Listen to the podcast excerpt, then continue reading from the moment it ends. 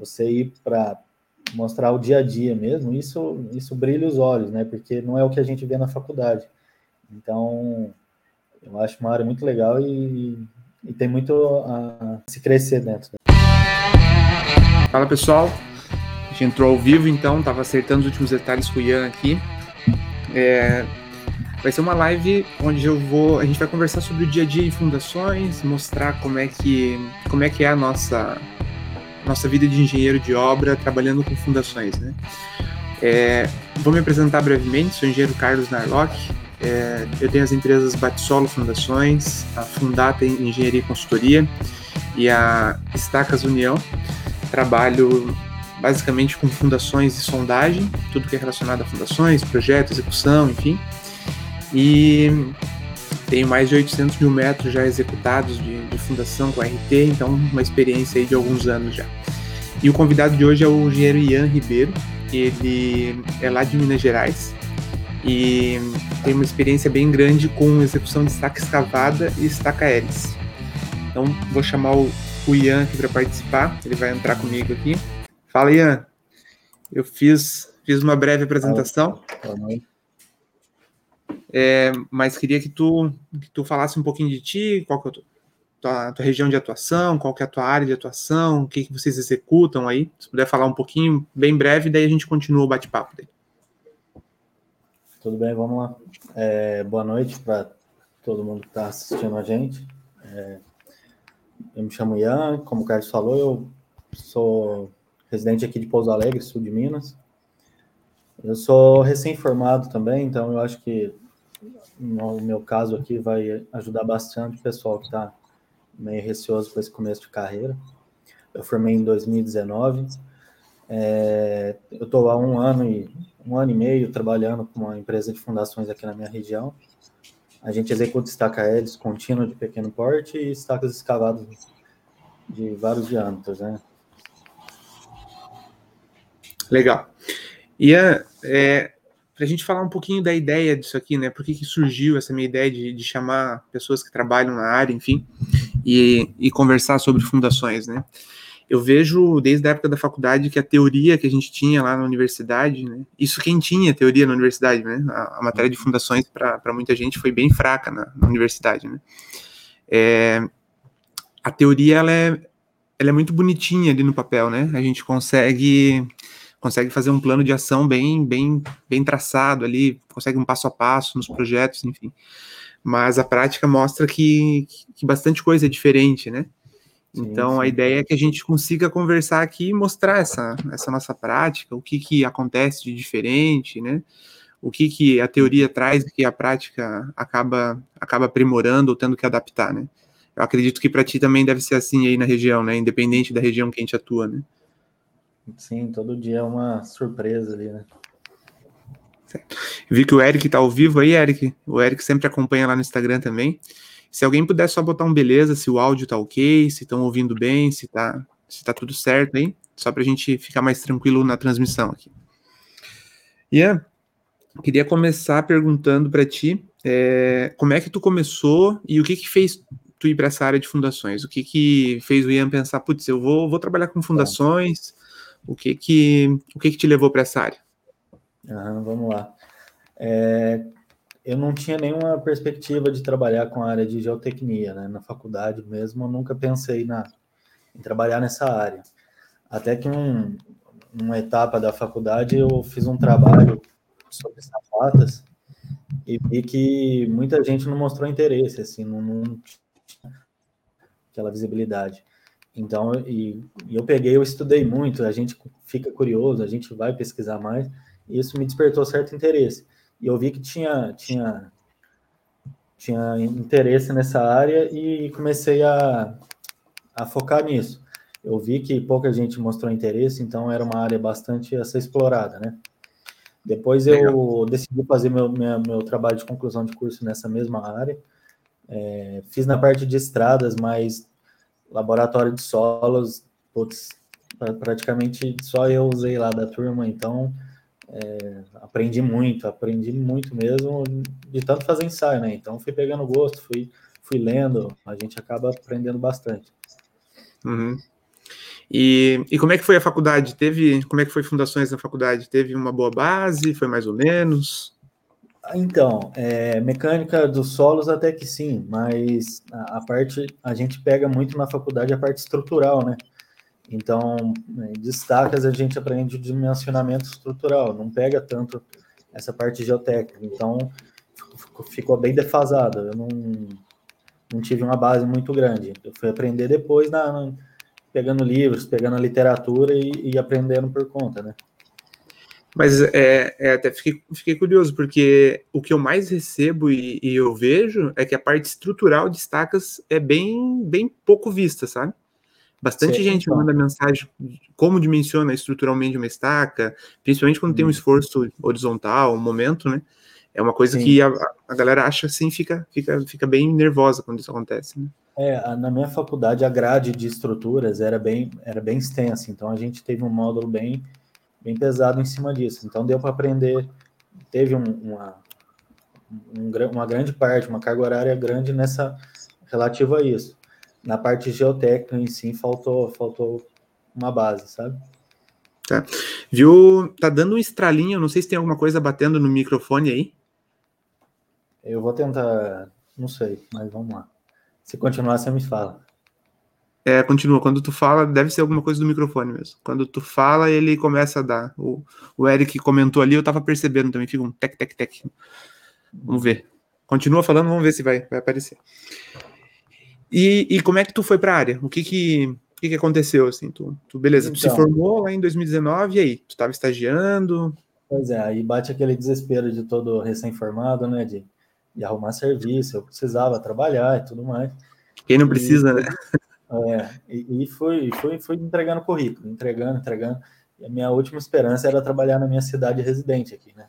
Porque é. Uma, é uma cidade até que muito pequena, é muito aquela aquele costume de, de familiar, né, de passar a empresa de por gerações e tal. Então eu não via com grande possibilidade de entrar no mercado de trabalho aqui.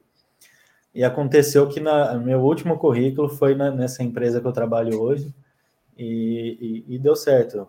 O rapaz que trabalhava lá estava para sair, a gente fez uma entrevista, eu consegui entrar e desde lá a gente está junto trabalhando.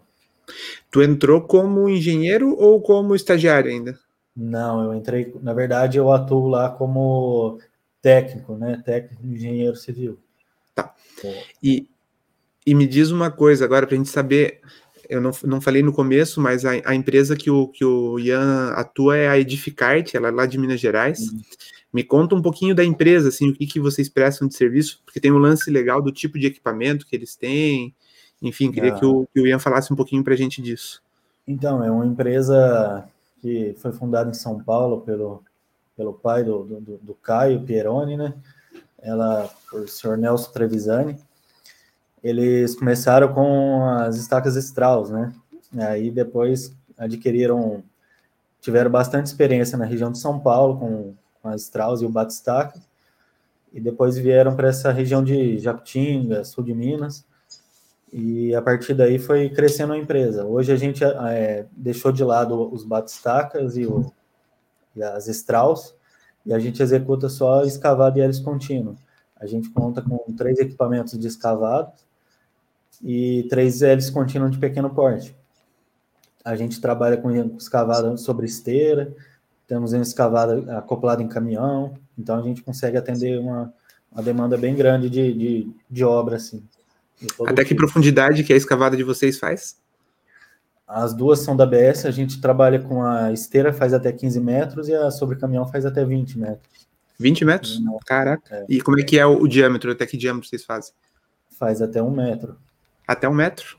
o caminhão faz um metro com bem, a outra já, já força bem ela, sabe? 80, Aqui na minha região, tá... se falar em 20 metros de escavado, o pessoal vai dizer que isso não existe, não, não tem como, vira uma piscina. E sai, e sai obra de 25. É? É o ajudante que grita ali, né? Tirar essa, essa cubagem de terra aí. É. Pega um tradão pesado lá, vixe. E, a, e conta da hélice de vocês, qual que é o porte dela, qual que é a é. profundidade, que é, é, é um negócio legal de se A gente tem dois equipamentos da Evomac, a, primeiro modelo deles, né, que era 1650, então ela fura até 16 metros, com trado até 50 centímetros. E agora a gente adquiriu, por último, a, o modelo 2050, que ela fura 20 metros, é, com diâmetro máximo de 50 centímetros. E, e, a, e, a, carga média que vocês usam no trado de 50, considerando de catálogo, é em média de 100 toneladas mesmo? De Como 50? É, que... é. Ah, depende, mas na maior parte sim. Então tá parecido com aqui, claro que depende de profundidade, enfim, né? É, e, e o que tu tem o que, que tu tem de obra mais comum aí? É, vocês fazem residência? Tem bastante cortina? Então, Carlos, a gente, por contar com equipamento desde muito simples até essas máquinas de maior porte, a gente está atendendo uma grande variabilidade de clientes. Assim. A gente pega desde aquele construtor que a gente vai trabalhar com a empreita mínima ali por dia, né? Então, uma obrinha de um dia, a gente tira a máquina, desde obras que a gente deixa alocada a máquina lá por semanas, assim, de três, quatro semanas obras Entendi. de meses. Então varia bastante, mas a maior parte é tudo residencial. Grande parte ah, é? é Sim.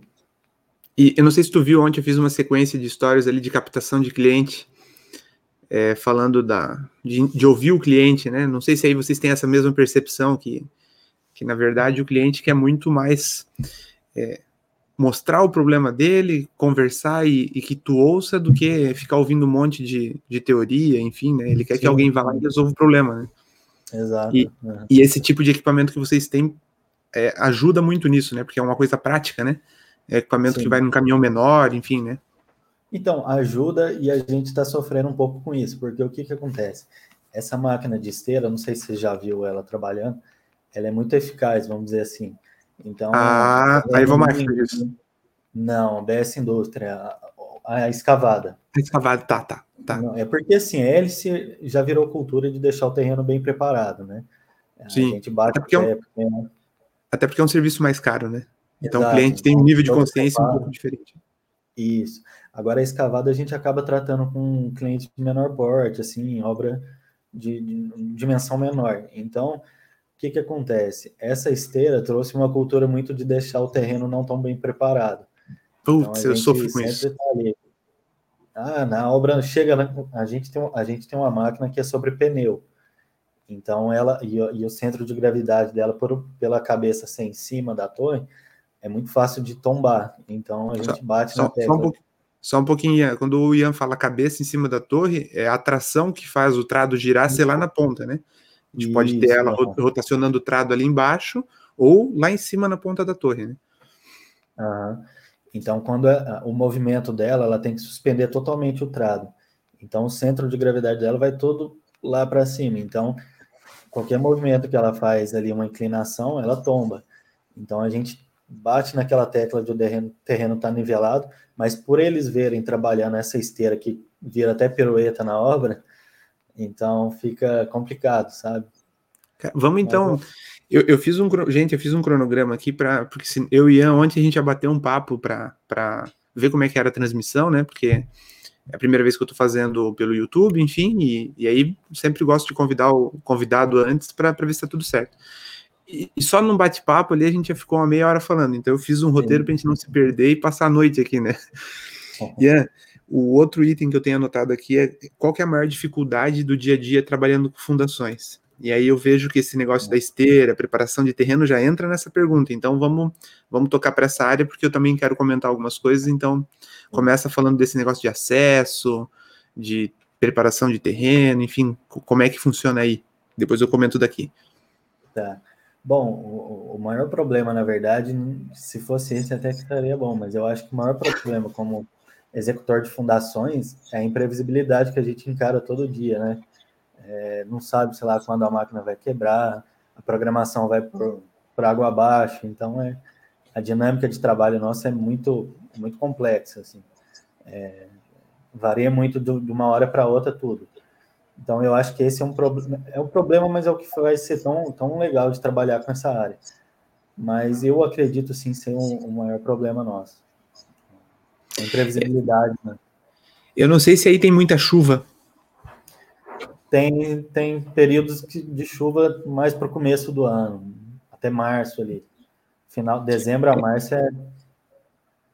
A gente tem bastante problema com, com chuva. Agora eu não posso reclamar tanto, mas Joinville é uma cidade que chove muito, chove bastante mesmo.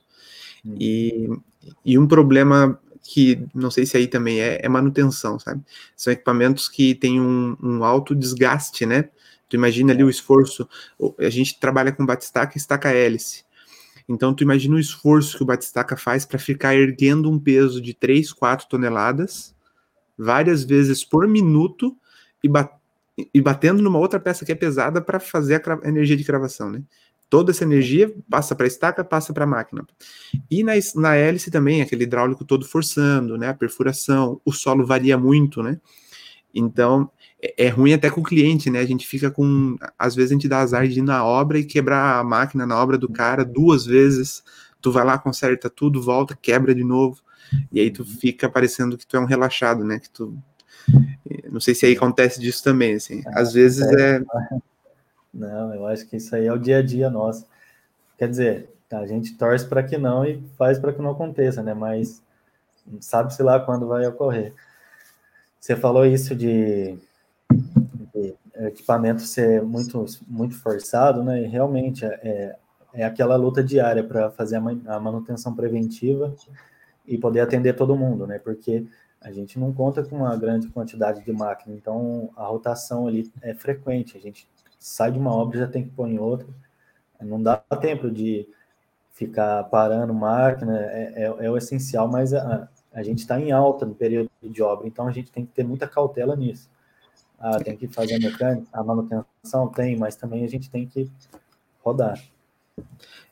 É, a gente brinca que a manutenção da máquina é feita em cima da carreta, né? Ela nem, nem pode descer, ela tem que parar lá e. É.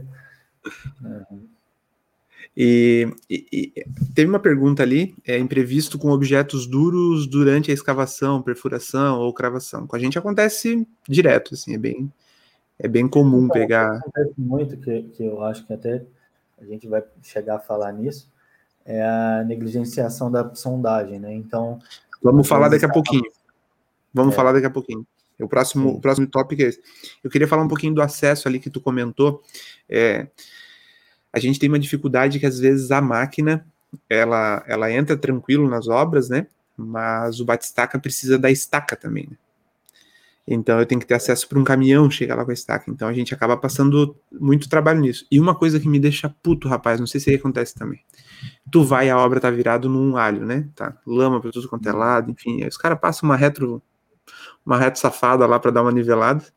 Tu faz o serviço inteiro, principalmente quando é galpão, vem aquela camada linda de rachão pro guindaste vir montar o galpão, né? Aí, pô, por que, que o cara não faz isso antes, né? É. Ele vai ter que fazer aquilo. Aí a maioria dos, das construtoras aqui alega pra gente que vai ter que escavar os blocos e acaba perdendo uma, uma parcela de material bom ali, né, do aterro, né?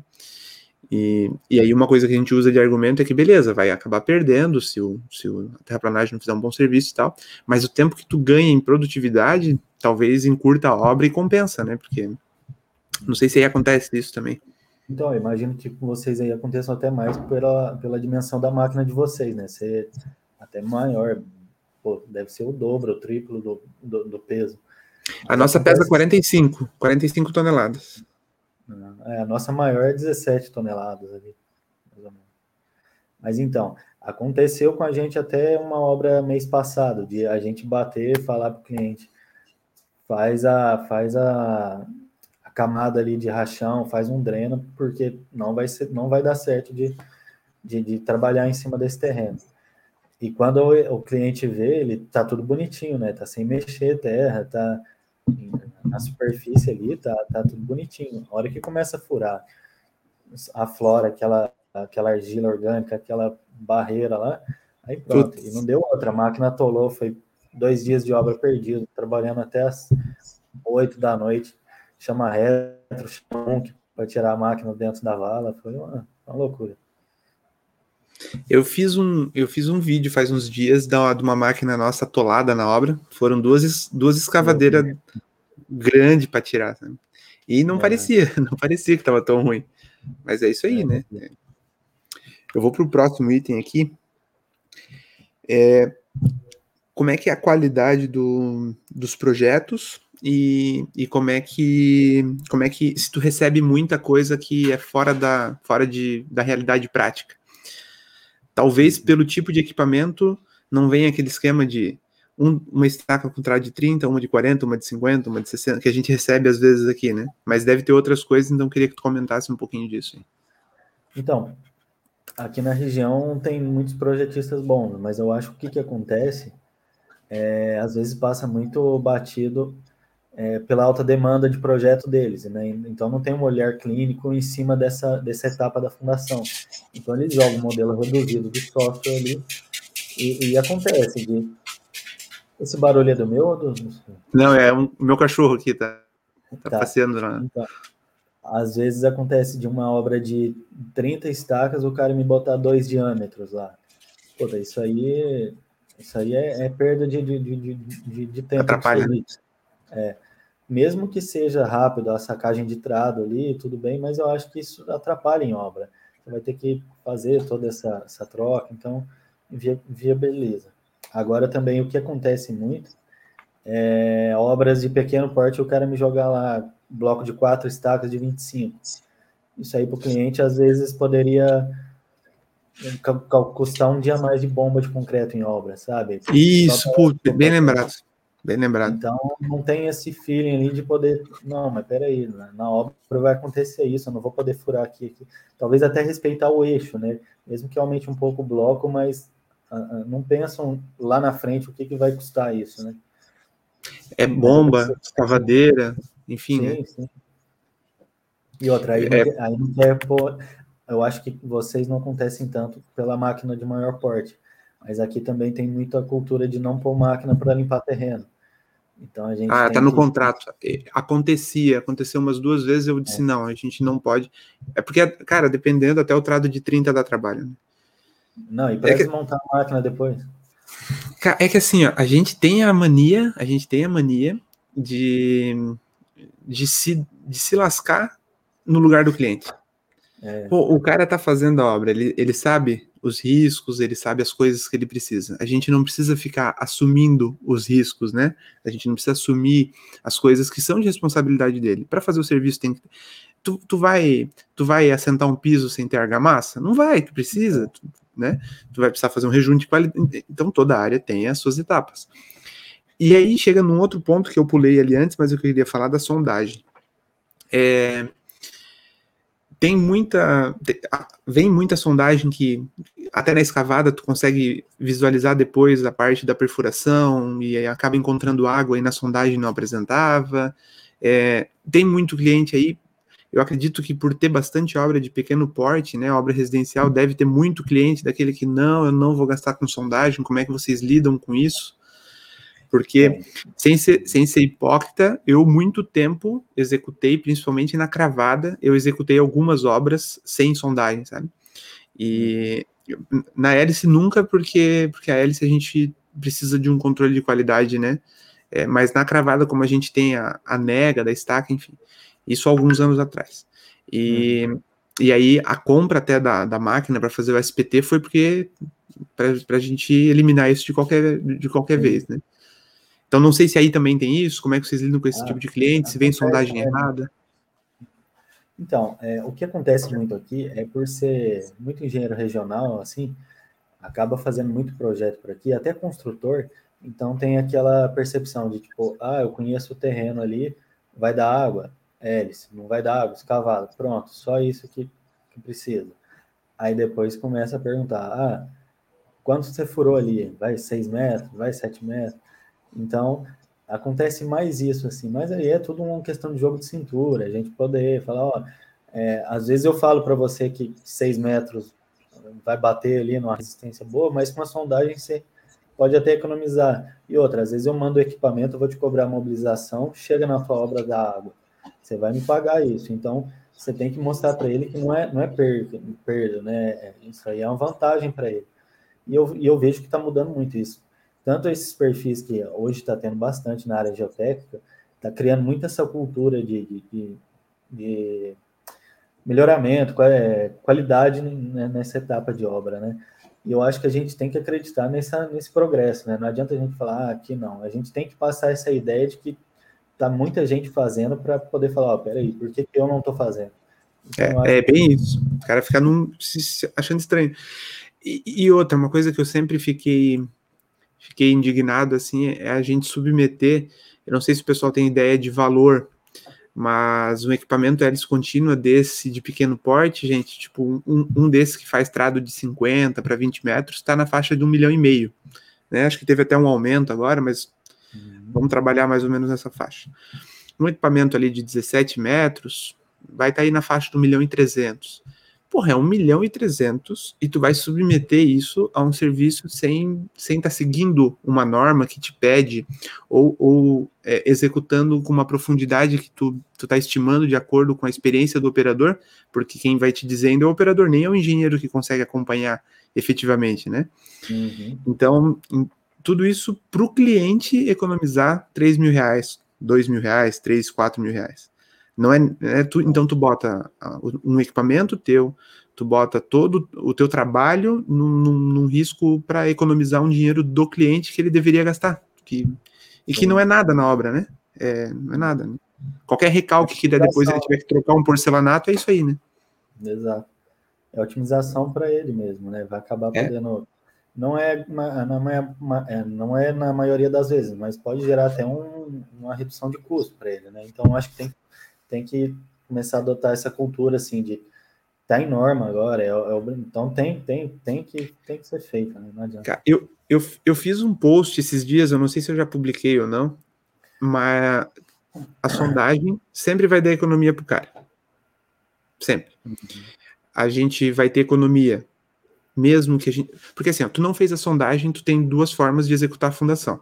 Uma é errando e subdimensionando, é. vai dar problema vai dar recalque. O recalque é gasto depois, porque vai dar fissura, né? Vai ter que fazer conserto, se for um edifício comercial, pior ainda. Enfim. E se tu e, e se não der recalque, é porque tu superdimensionou. Dificilmente vai acertar exatamente na cota. Então o superdimensionamento também é custo a mais. O lado bom é que não vai dar problema, mas gastou a mais. Então a sondagem é, é, o, é o, único caminho que vai dar mais economia pro cara. É, é meio que lógico, né? É um diagnóstico, né? Então você vai é preciso, né? Você vai, vai dimensionar em cima daquilo. É, é uma garantia que você. É, é preciso mesmo? O quê? E é preciso mesmo ou vem algumas ah, aí que. Ah, tem que ter, né? Cara, aqui a gente recebia muita sondagem ruim, sabe? Muita sondagem ruim. Foi um dos motivos que a gente acabou tendo equipamento, porque acabava vindo coisa que não, não batia com a realidade, sabe? É, então... tem, tem hora que você assusta com algumas aí, mas muito no automático, mas, mas tem, bate bem. A região nossa aqui. É boa, bem servida. Bem, é. Que bom. Me diz agora o próximo item aqui, qual, qual que foi a obra? Tu, tu falou que está com um ano e pouco atuando bem na área mesmo, mas já deve ter tido uns pepinos ou alguma coisa que, que foi legal de executar, assim. Queria que tu contasse qual que foi a, o maior desafio e a que te traz orgulho de ter executado, enfim. É.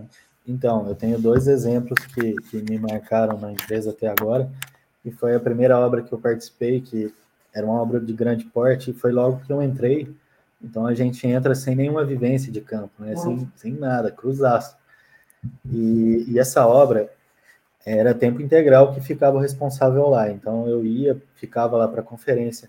Eu fazia, é, é uma, vou explicar meio por cima, era um projeto de uma farmacêutica, um galpão uma área de 70 mil metros quadrados. Caraca! Mas, é, só que eu não acompanhei ela toda. Foi nessa transição de funcionários que eu, entrei, eu peguei mais a, o, o, as partes finais ali. Mas ainda assim, era, era uma era uma controle de qualidade muito alto nessa, nessa obra, então tinha que estar sempre ali um engenheiro responsável acompanhando. Então a gente fazia o pedido do concreto, o posicionamento da armadura, é, conferência de cota de arrasamento e, e, toda a equipe da nossa empresa ali junto, funcionário que eu não conhecia, equipe nova, e para delegar a tarefa, rapaz novo, assim, sem conhecer do próprio serviço. Puta, eu ficava Tem que deixar a barba crescer, né, para ajudar, né? É, fingir um pouquinho de maturidade. Era pé enfiando pro meio do barro, perdendo botina, né? Só coisa. Mas essa foi um exemplo de dificuldade que eu passei, que eu aprendi muito de como, como se comportar ali no meio de, de, da turma, assim, de amadurecimento em, em campo. E em questões técnicas, foi uma obra que a gente fez numa região nossa aqui, que é de um solo muito, um solo residual muito precário, assim, de uma capacidade de suporte muito baixa. Então, já tivemos problemas assim de, de, de, de é, é, bem delicado uma obra você trabalhar nessa região. Então, eu, eu, fui a primeira obra que eu fiz nessa nessa nessa cidade é, de hélice contínua, você via concreto indo embora, assim, você ficava desesperado sentindo na pele do cliente, falava, meu Deus, o que está acontecendo? Então, é, é, é sabe, é, você está vivenciando aquilo ali, você como engenheiro fala, não, peraí, deixa eu deixa eu ver o que está acontecendo e tal. Então, uhum. foi outra obra que teve, me, me, forçou bastante. Como é que é a média de sobreconsumo de vocês aí? Tem, tem isso? Tem, média? então, né, nessa região aí é 50%, 40%. Ah, é ah. pesado. Agora, na, na nossa cidade aqui mesmo é 20%, 17%, depende. 30%. Bom, 17 tem, é legal. É, tem, tem, tem, perfis muito variados aqui, mas chega a trabalhar nessa média. Entendi. E, e vocês não têm, mas é, na área de, na região de vocês também chega os equipamentos de grande porte a 30 metros, 32 metros, ou não tem mercado? Ah, então, acontece às vezes de, é, aqui a gente tem um distrito industrial pela localização nossa muito forte. Então chega muito equipamento de grande porte nessa, nessa, nessa região do distrito. Uhum. Até agora, semana passada, estava um equipamento da, da BS lá, grande, eu até passei lá para ver o, o, equipamento. Então, chega. Não é muito frequente dentro da cidade, mas nessa região chega. Aqui em Balneário, eles estão. Tem uma empresa que tem uma máquina importada é, uma lhamada e eles estão indo a 52, 54 metros de profundidade, né? fazendo adaptação de trado daí, né? Fazendo prolongamento de trado, é, como se fosse é, segmentado. A EFEG, e aí, que, que, eles postam, né? Mas tem outra empresa que daí eu não vou citar porque eu só ouvi falar, né? Mas tem mais de uma empresa fazendo já. Uhum. É, eu vi esse equipamento, achei show de bola. Ele estava em Joinville, estava aqui perto de casa até faz umas três semanas. Tava, tava executando estaca de 30 metros aqui. Uhum. Cara, vamos. A gente vai indo para o final agora. É, queria que tu falasse um pouquinho para quem quer entrar na área ou quem gosta do assunto. É, o que, uhum. que, tu acha que é o diferencial, assim? O que que fez o teu, né, o dono da empresa da Edificarte lá contratar o Ian e falar, pô, valeu, vale a pena? Ou o que que faz tu, tu ascender na carreira, assim, na área de, de, de fundações? Então, eu acredito que é uma área bem promissora, porque não, não, é tão visível, não, não é tão visi, é, não, não atrai tanto quanto a área de estruturas ali, né? Concreto armado que, então eu acredito que isso é, de princípio foi o que me atraiu e você vai pegando gosto, como eu falei, essa dinâmica de trabalho, de nunca ser uma obra igual a outra, essa variabilidade, você não saber é, é uma área muito empírica, então você tem que ler, você sempre tem que estar vendo a prática, você sempre está vendo novas metodologias. Então acredito que isso. Acho que tu tá batendo alguma. Tu tá batendo em alguma coisa aí que tá dando um estralinho. Tá. E. E. Eu perdi o que eu tava falando. A dinâmica, que é um, uma área dinâmica. Que tu... Então, eu, eu acho que tem muito espaço para novos profissionais, sim, porque, como a gente estava falando, tem tá crescendo muito, perfis como os de vocês, a você, a Juliane, que mostra essa, essa área da prática, atrai muitos olhares, né? Então eu acho muito legal isso. Como eu já te falei que você ir para mostrar o dia a dia mesmo, isso isso brilha os olhos, né? Porque não é o que a gente vê na faculdade. Então eu acho uma área muito legal e, e tem muito a se crescer dentro dela. Mas e, e, também acho acho que, que, que falta bastante ainda olharem para essa área. E, e assim, ó, uma coisa que eu luto bastante é que que tecnicamente melhore, né? E só vai melhorar tecnicamente se a gente educar que, que precisa ser técnico nessa área, né? Então, que tu precisa, precisa melhorar. A área de prova de cargas ainda é muito deficitária no Brasil, a gente a percentual de obras nossas que é feito prova de carga é mínimo, é mínimo, sabe? Uhum. Então a gente tem muito, muita área para evoluir, para profissional, para chegar, assim, né? E, e, e, tu falar da dinâmica, a, a Tayara, que é engenheira lá na empresa, e a minha sócia na Fundata, sempre me comenta a mesma coisa. Ela diz que uma coisa que, que ela adora da área é essa dinâmica, que todo dia tá numa coisa diferente, troca de obra muito rápido, né? Então tu tá numa obra essa semana, na outra tu já tá na outra semana, é, obras de diferentes portes, então diferentes clientes e tal. E, e aí eu, eu é, e, e para mim, esse é o principal diferencial do profissional dessa área, sabe? É, é, aprender a lidar com a diversidade e resolver problema o mais rápido possível. Uhum. E aí tem dois problemas. Um, que a maioria não está preparada para isso, mas que quando entra, se tem vontade, se prepara rápido, porque os problemas vêm te atropelando, então tu precisa ficar bom logo, né? Senão tu tem que uhum. sair, tu não, tu não, tu não vai suportar. É. Acredito que contigo também deve ter sido assim, né? É, sim. E, e, e o que me deixa contente, que é 10 horas agora, 10 e 40 da noite, a gente está desde as 10 aqui conversando e ficou batendo 10, 12 pessoas o tempo todo ouvindo a gente da, da onde que um assunto desse tipo ia chamar atenção, assim, né? Então a gente é. já tem, mesmo com um perfil pequeno, né? A gente divulgando pouco, já teve, teve ali bastante gente interessada. Hum. Tu trabalha com projeto, Ian? Como é que tá? Como é que tá o... Então, eu, eu pessoalmente tenho, tenho gosto e tenho vontade de começar a oferecer esse tipo de serviço. Na empresa a gente não oferece. Então eu tenho ainda uma, uma vontade de começar a oferecer serviços por aqui, sabe? Mas ainda estou aprendendo, estou afinando isso para poder trazer maior qualidade. Legal. E agora me diz, eu não combinei contigo a pergunta, mas eu vou eu vou fazer para o pessoal pessoal saber como é que funciona a área. Como é que é financeiramente? Tu acha que é uma área que, que financeiramente é, é boa? Ela vai te remunerar ou te remunera?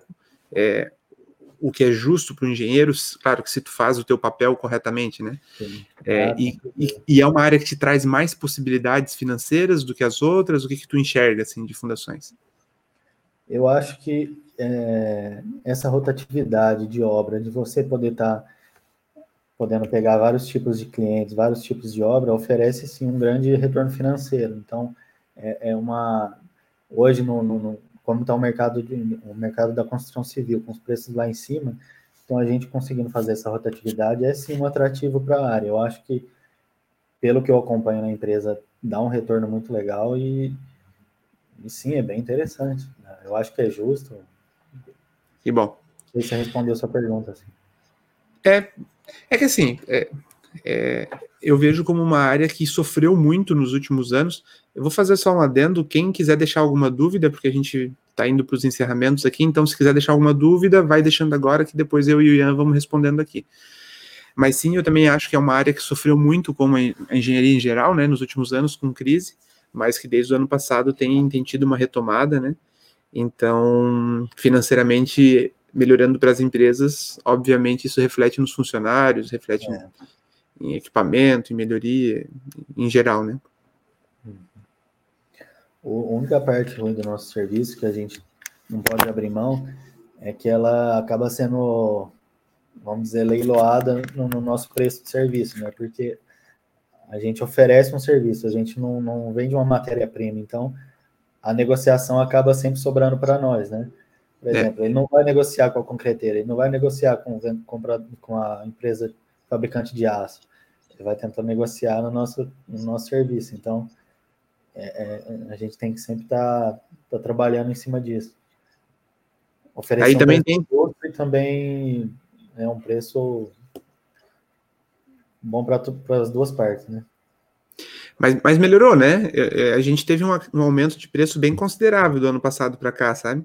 E, e, a demanda meio que tirou essa, esse fato de leilão, assim. A gente sentia muito isso, né? O, o, o cliente te ligando duas, três vezes, né? Dava de ver que ele desligava e ligava para o outro. Aí desligava do outro e te ligava. E, e, no último ano não tem mais sido essa ligação de preço, tem sido a ligação de data, né? Quando é que tu vai botar a máquina? É, não, hoje é é calendário, né? É programação. Né? A gente não trabalha nem em cima de preço, é programação. É. Correria que tá. O Eric botou um comentário, deixa eu dar uma lida aqui. Conscientizar o público em geral. é uma analogia boa comparar fundações com pneu do carro. Todo mundo sabe que precisa de pneus novos para não se acidentar, mas, mas não entende a importância da fundação é, que, que é segura para uma obra. É, a galera negligencia bastante ainda, mas essa é a nossa, a nossa meta como engenheiro, né? É conscientizar. O leigo não tem culpa. O ser humano ele quer, quer sempre ele sempre age por dois instintos quando está negociando, né? Ou medo ou ganância, né? O nosso, o nosso papel é fazer ele ter mais medo de dar um problema na obra dele do que ganância de economizar o, os centavos ali, né? Então, às vezes é uma economia, uma economia besta, assim, né?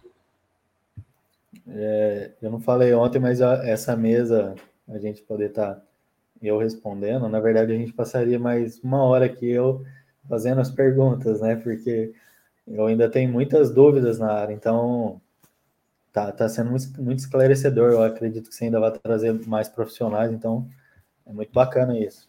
Só... É, o da semana que vem vai ser o Lucas, ele tá aqui, ele é aqui do, do Rio Grande do Sul, é, trabalha com estaca escavada e estaca cravada. Não sei se, se mais algum tipo de fundação, mas a uhum. ideia é trazer gente de. Cara, eu, eu tem, tem bastante gente que eu já vi, né? Área de sondagem também.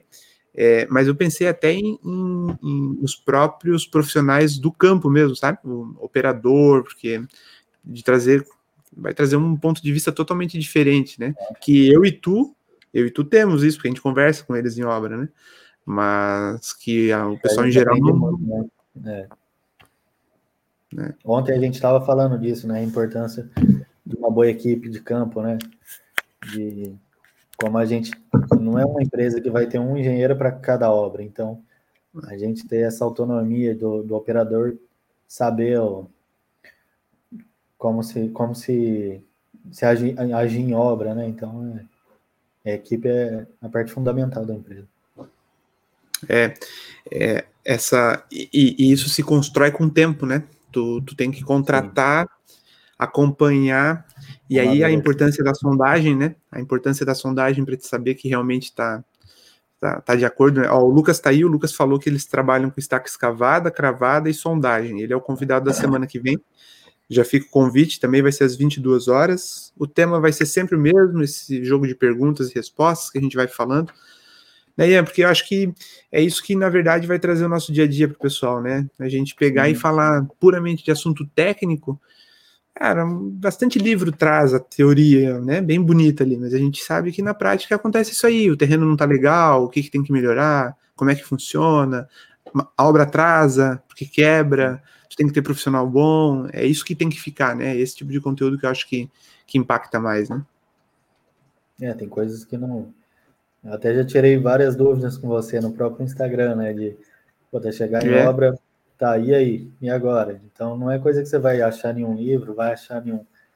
É, é vivência de obra, né? Então, vivência de obra. Assim como o meu, o meu diretor da empresa, ele tem uma experiência puta, muito grande aí, então sempre a gente está ali. Eu estou aprendendo muito. Então, essa troca de informação e aprendizado, né? Então, fechou. Pessoal, Batemos 43 minutos. Não quero me alongar muito numa terça-feira à noite. O Ian tem as coisas dele para fazer aí também. A ideia era bem essa. Eu estou bem contente, bem contente mesmo que que entrou um número de pessoas e praticamente se manteve até o final. Então quer dizer que foi interessante o assunto. É, vou pedir um favor, quem puder, tira um print, compartilha lá no Instagram, porque é o jeito que eu tenho de alcançar mais pessoas, né? É, de isso chegar a mais pessoas que possam ter o interesse. Ó, a Tayara tá dando um parabéns aí. A Tayara é engenheira lá na empresa e tem, tem uma história parecida com a tua, Ian. Começou faz uns dois anos. E, e, hoje é minha, só, é minha sócia lá na Fundata, lá. a gente faz projeto é, e... Eu, eu, gosto muito de conversar com profissionais, assim, da, da, da é, empresa de fundações. Eu acho que eu já conversei com ela também, ela até me deu algumas dicas de, de, né, de profissional para profissional nesse mesmo nível, assim, então ela me ajudou bem também. A menina é atentada, né? Puta merda. Essa aí eu tenho, tenho orgulho, porque a guria é, é vai para cima, não tem Legal. dó de, de, resolver problema em obra, pega rápido, parte de projeto ela manda muito bem. Então, não vou elogiar muito, senão vai ter que dar aumento, né? Legal. Então fechou, gente. Obrigado por, tá, por terem participado. Ian, cara, obrigado por ter despendido esse tempo aqui. Uhum. Né? Eu sei que, que a gente faz isso porque né, quer, quer compartilhar mesmo. E sempre tá nas próximas, te convido a participar aí para estar tá aqui olhando, tirando dúvida, perguntando, né? Sim, sim. É... Eu agradeço o convite aí, poder estar tá, tá falando para pessoal mais novo, né, tá, tá começando também, tirar esse medo de poder estar tá falando em público, tá, tá é bom, né? Experiência, né? É, e, cara, quer divulgar um pouco a sua empresa aí? O que, que é, onde é que atua? Se tem algum Instagram, se, enfim, Sim, a gente, a gente tem um Instagram da empresa, é Edificar de Fundações. É, é arroba Edificar de Fundações, é simples. E a gente atende toda a região aqui do sul de Minas. Sul de Minas, interior de São Paulo, precisando, só entrar em contato mesmo. Então, fechou. Cara, obrigado pela disponibilidade. Eu vou encerrar aqui. Obrigado para todo mundo que veio. Fica um beleza aí para vocês, tá bom? Valeu, abraço. Valeu.